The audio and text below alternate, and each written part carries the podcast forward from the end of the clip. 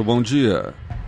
Eu sou Christian Gurtner e hoje é 29 de novembro, o ano 1935.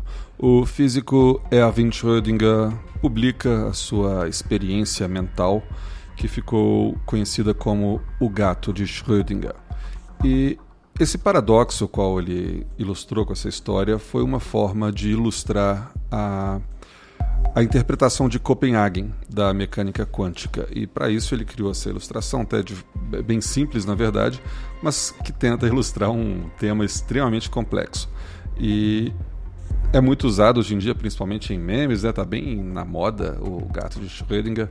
E ele se resume no seguinte: um gato fechado numa caixa hermeticamente fechada e onde não se pode ter a mínima ideia do que está acontecendo lá dentro, a gente não vê, não ouve nada.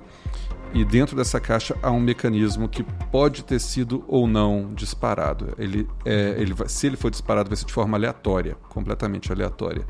Então, a partir desse momento que há esse mecanismo aleatório lá dentro e o gato, e a gente não consegue saber se o mecanismo foi disparado ou não, esse gato está ao mesmo tempo vivo e morto. É o famoso vivo ou morto. A partir do momento que se abre a caixa, Daí então o gato deixa de estar nos dois estados e passa a estar em um só, ou vivo ou morto, dependendo do equipamento aleatório. Isso também colocou em questão a, a posição do observador em tudo isso, a, a influência do observador. Então há questões até filosóficas sobre esse essa experiência mental de Schrödinger.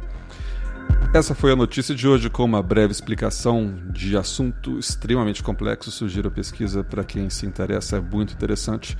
E esse é o Pretérito, o seu jornal de notícias do passado. Eu sou Christian Gurtner, todas as manhãs aqui com vocês. Até amanhã.